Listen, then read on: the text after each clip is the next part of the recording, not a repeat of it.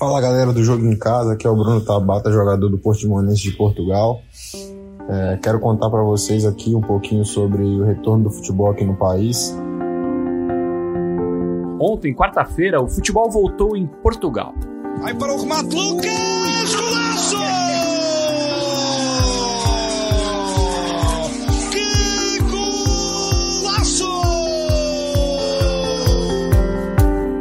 87 dias de paralisação. Nesse período, Portugal controlou a pandemia como poucos países na Europa. De que forma? Respeitando e muito as orientações da Organização Mundial da Saúde. Ruas vazias, comércio fechado, pontos turísticos sem turistas. Este cenário em Lisboa e em várias cidades do país explica por que os casos de Covid-19 são menores aqui com essa mesma rigidez o futebol pôde recomeçar. Apesar de ter menos casos e mortes que a Alemanha, o campeonato português demorou mais para voltar do que a Bundesliga. Para entender de uma forma um pouco mais profunda o que significa voltar a jogar nesse momento, a gente conversou com um brasileiro que atua por lá antes e depois da reestreia. A gente ficou ligado também nas mensagens de clubes, jogadores e liga transmitidas para a sociedade na volta do futebol políticas públicas eficientes e respeito da população. O futebol voltou menos triste em Portugal. Hoje é quinta-feira, dia 4 de junho. Eu sou Guilherme Pereira e este é o Jogo em Casa.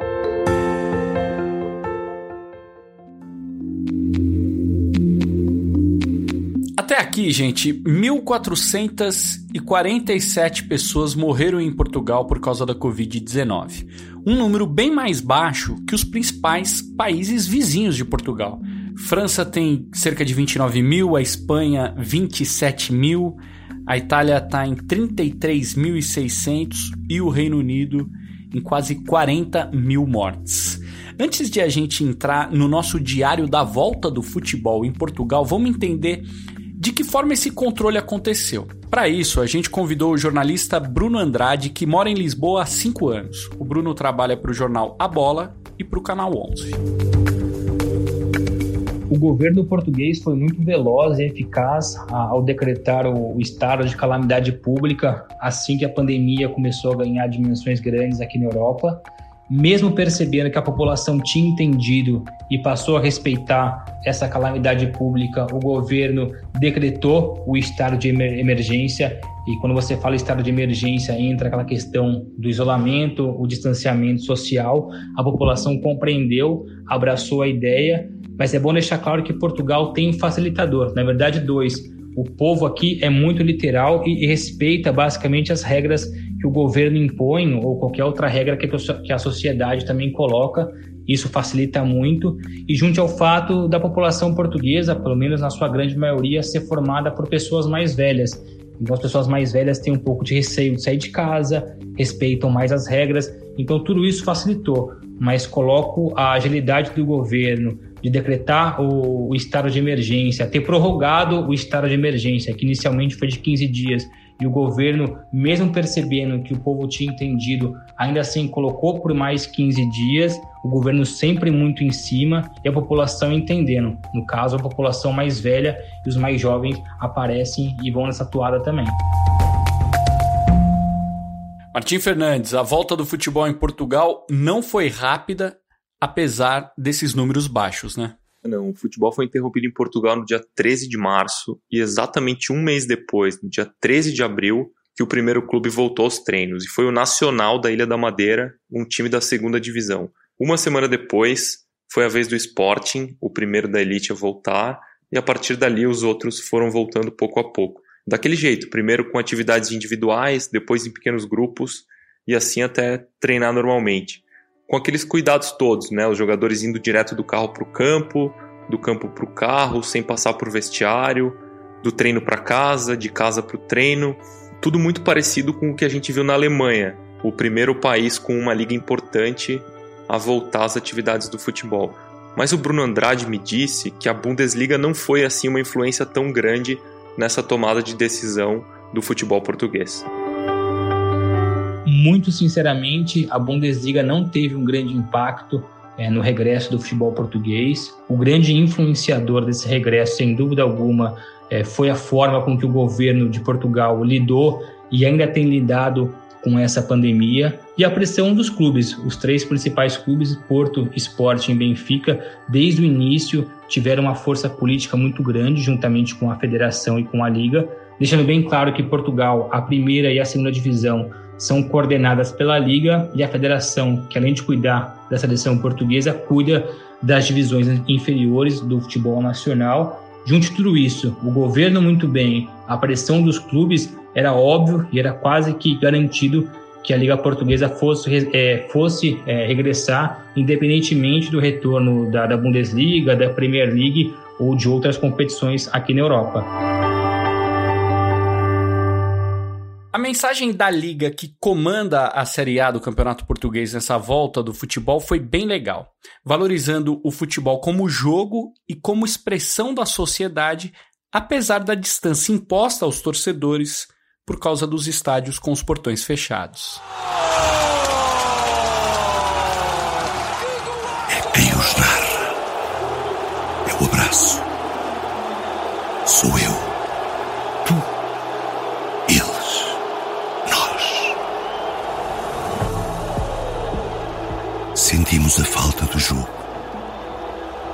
Sentimos a tua falta. Sentimos a falta de todos. Estamos a treinar. Vamos jogar sem medo, de corpo e alma e cabeça erguida pelo jogo, como quando começámos sem a tua banda sonora, sem ti. Mas sabemos que vais estar connosco até o apito final que ecoará em vossas casas. Em nossa casa, nas casas emprestadas, em que nos sentiremos em casa, mais próximos do que nunca, contra o mesmo adversário pelo jogo que amamos. Cuidemos dele juntos porque temos de nos voltar a encontrar dentro do campo, nas bancadas ou em qualquer outro lugar. A mensagem dos clubes foi no mesmo sentido: fique em casa, mas não se preocupe porque você faz parte disso. O Benfica pediu para os torcedores enviarem seus próprios cachecóis para o clube. O adereço que é comum nas torcidas de times europeus foi colocado nas arquibancadas para simbolizar a presença da torcida. Vamos escutar a mensagem que o Sporting Lisboa mandou para sua torcida.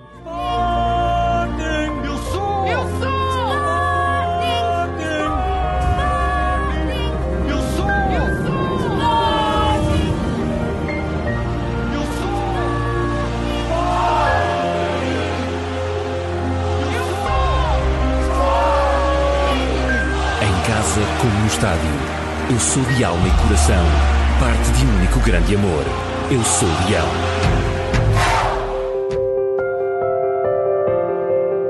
Até os jogadores fizeram parte dessa mensagem. Continue em casa, ainda mais agora que tem futebol. Vamos escutar do brasileiro Vitor Carvalho, do Gil Vicente, num vídeo que foi divulgado antes da reestreia do time. Vê o jogo pela televisão em segurança e já sabes, no máximo podem estar juntos 10 amigos. Nós vamos sentir o vosso apoio e vamos também sentir muito orgulho nos adeptos responsáveis que temos. Obrigado por te juntares a nós e seres um agente de saúde pública. A gente foi atrás da entrevista coletiva de um treinador, um dia antes do retorno. Entrevistas coletivas como essa antes de uma partida geralmente são comuns, mas dessa vez, claro, foi diferente o técnico João Pedro Souza, do Famalicão, falou coisas muito interessantes sobre esse período de treinos depois da paralisação. Para nós foi tudo muito, muito desconhecido.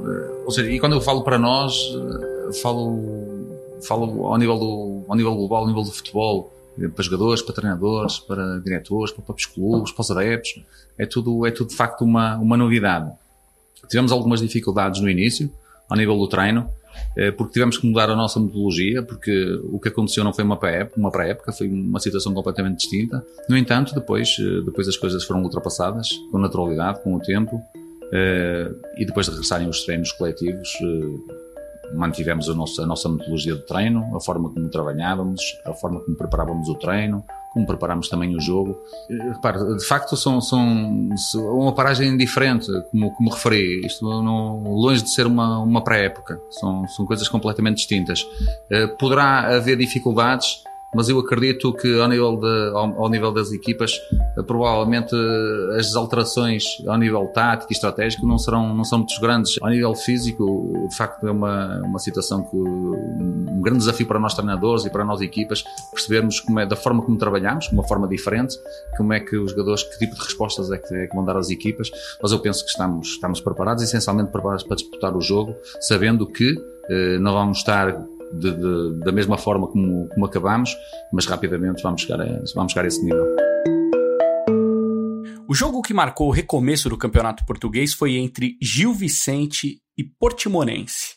O Portimonense é o time de Portimão, cidade litorânea bem ao sul de Portugal. O camisa 10 da equipe é o brasileiro Bruno Tabata. Um dia antes da reestreia, ele mandou o primeiro recado pra gente. Fala galera do Jogo em Casa, aqui é o Bruno Tabata, jogador do Portimonense de Portugal. É, quero contar para vocês aqui um pouquinho sobre o retorno do futebol aqui no país. Né, estamos a um dia do jogo aí, acabamos de ser testado, né? É o nosso segundo teste em dois dias, né? Para não ter erro do, do Covid. E é um teste um pouco chato, acaba doendo um pouco o nariz, mas a gente sabe que precisa ser feito para manter a segurança de todos aí nesse retorno.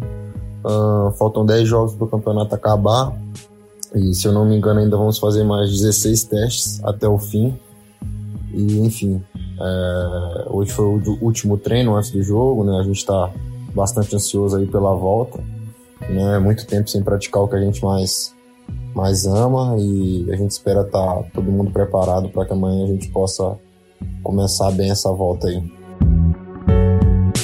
duas horas antes do jogo, saindo do hotel, o Tabata mandou um segundo recado.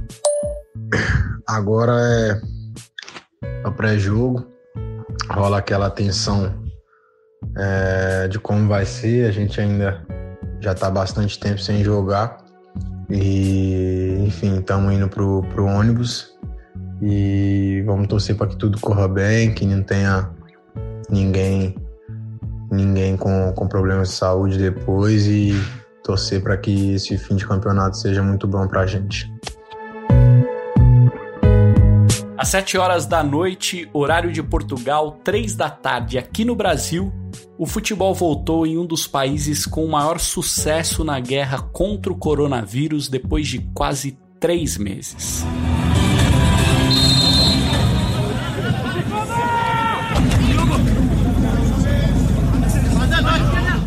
Dos 22 jogadores que começaram jogando, 11 eram brasileiros. Outros 4 ainda estavam na reserva. A vitória foi do Portimonense. Golaço do Lucas Fernandes, revelado pelo São Paulo, uma pancada de fora da área. Vai para o remate, Lucas! Golaço!